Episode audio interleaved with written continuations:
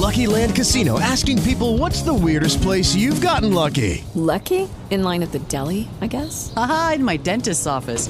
More than once, actually. Do I have to say? Yes, you do. In the car before my kids' PTA meeting. Really? Yes. Excuse me, what's the weirdest place you've gotten lucky? I never win and tell. Well, there you have it. You can get lucky anywhere playing at LuckyLandSlots.com. Play for free right now. Are you feeling lucky? No purchase necessary. Void where prohibited by law. 18 plus. Terms and conditions apply. See website for details.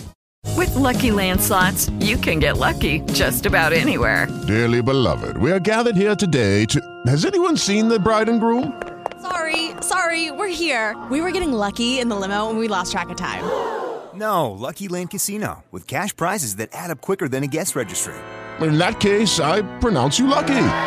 Play for free at LuckyLandSlots.com. Daily bonuses are waiting. No purchase necessary. Void where prohibited by law. 18 plus. Terms and conditions apply. See website for details.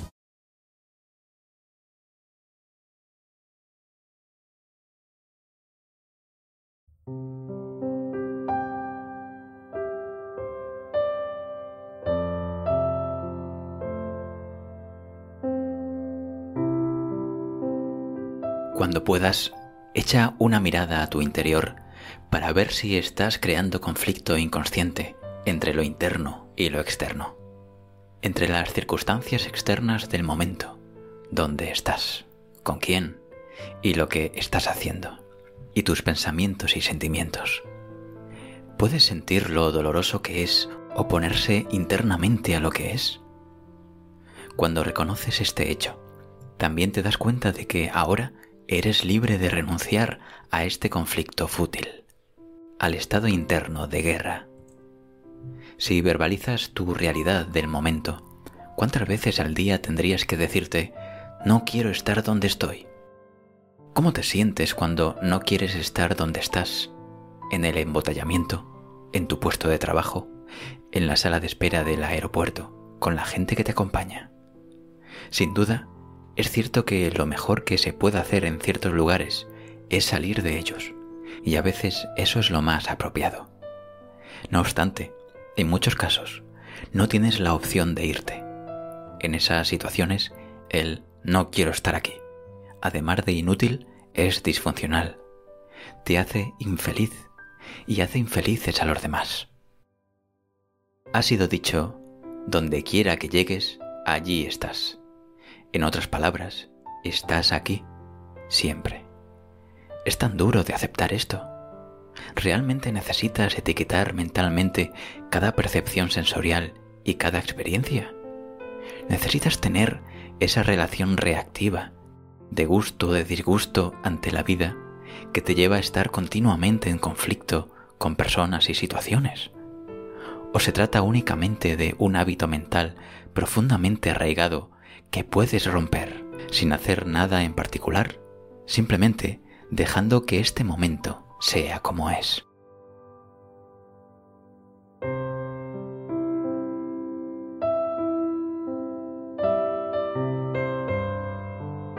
El no habitual y reactivo fortalece el ego. El sí lo debilita. Tu identidad en la forma, el ego, no puede sobrevivir a la rendición. Tengo muchas cosas que hacer. Sí, pero ¿cuál es la calidad de tu hacer? Conducir yendo al trabajo, hablar con los clientes, trabajar en el ordenador, hacer recados, atender las innumerables cosas que constituyen tu vida, etc. ¿Hasta qué punto eres total en lo que haces? ¿Es tu acción una rendición o una resistencia? Esto es lo que determina el éxito que consigues en la vida, no la cantidad de esfuerzo que pongas. El esfuerzo implica estrés, tensión, necesidad de alcanzar cierto punto en el futuro o de conseguir algún resultado. ¿Puedes llegar a detectar en tu interior la más leve sombra de no querer estar haciendo lo que estás haciendo? Eso es una negación de la vida, y por ello no puedes conseguir un resultado verdaderamente exitoso. Si has sido capaz de detectar esa negación en ti, puedes también dejarlo y ser total en lo que haces. Hacer una cosa cada vez. Así es como un maestro zen definió la esencia del zen.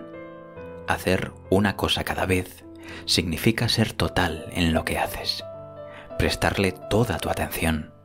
Eso es acción rendida, acción poderosa.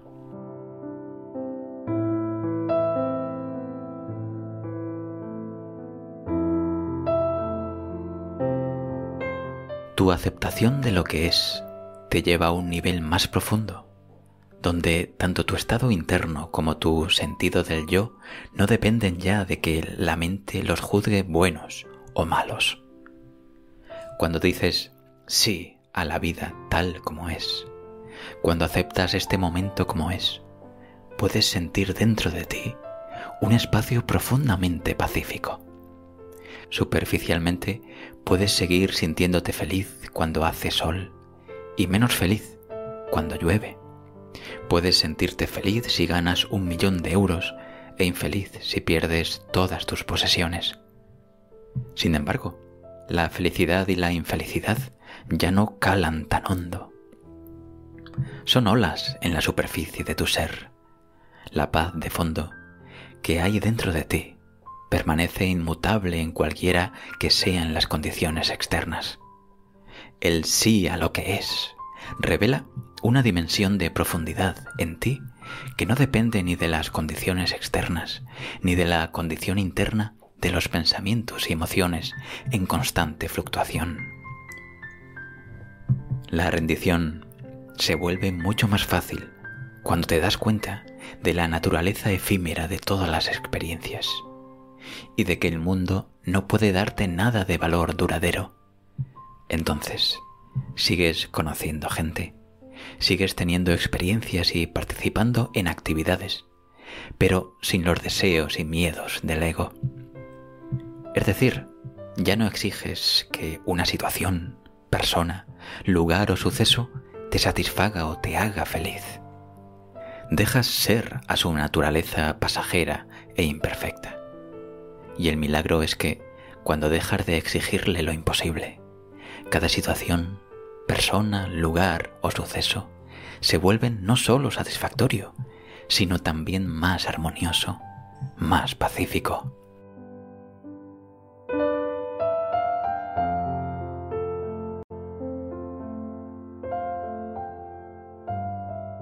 Cuando aceptas este momento completamente, cuando ya no discutes con lo que es, el pensamiento compulsivo mengua y es reemplazado por una quietud alerta.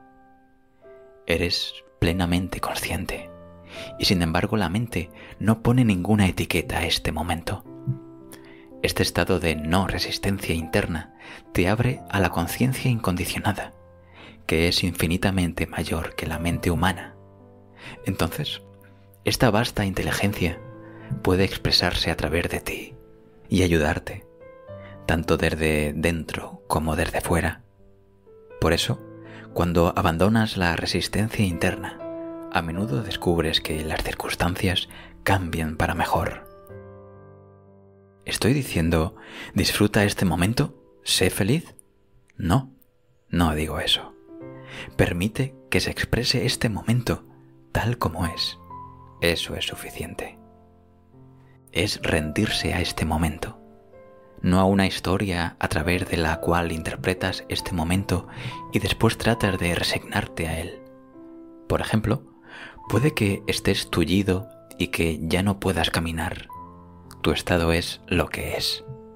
Tal vez tu mente esté creando una historia que diga, a esto se ha reducido mi vida he acabado en una silla de ruedas. La vida me ha tratado con dureza injustamente. No merezco esto. Puedes aceptar que este momento es como es y no confundirlo con la historia que la mente ha creado a su alrededor. La rendición llega cuando dejas de preguntar, ¿por qué me está pasando esto a mí? Incluso en las situaciones aparentemente más inaceptables y dolorosas, se esconde un bien mayor y cada desastre lleva en su seno la semilla de la gracia. A lo largo de la historia, siempre ha habido mujeres y hombres que cuando tuvieron que hacer frente a grandes pérdidas, enfermedades, prisión o muerte inminente, aceptaron lo aparentemente inaceptable y así hallaron la paz que supera toda comprensión. La aceptación de lo inaceptable es la mayor fuente de gracia en este mundo. Hay situaciones en las que todas las respuestas y explicaciones fracasan. La vida deja de tener sentido. O alguien que está pasando un apuro viene a pedirte ayuda y tú no sabes qué decir ni qué hacer. Cuando aceptas plenamente que no sabes, renuncias a esforzarte por encontrar respuestas con la mente pensante y limitada. Y es entonces cuando una inteligencia mayor puede operar a través de ti en ese instante. Hasta el pensamiento puede beneficiarse, porque la inteligencia mayor puede fluir a él e inspirarlo. A veces, rendición significa renunciar a tratar de comprender y sentirse cómodo en el desconocimiento. ¿Conoces a ese tipo de persona cuya principal función en la vida parece ser la de ser desgraciada y hacer desgraciados a los demás? la de extender la infelicidad. Perdónales, porque ellos también forman parte del despertar de la humanidad, representan una intensificación de la pesadilla de la conciencia egótica, del estado de no rendición. En su función no hay nada personal. Ellos no son eso. Uno podría decir que rendirse es la transición interna de la resistencia a la aceptación, del no al sí. Cuando te rindes, tu sentido del yo pasa de estar identificado con una reacción o juicio mental a ser el espacio que rodea a la reacción o al juicio. Es pasar de identificarse con la forma, el pensamiento o emoción, a ser y reconocerte como aquello que no tiene forma, la conciencia espaciosa.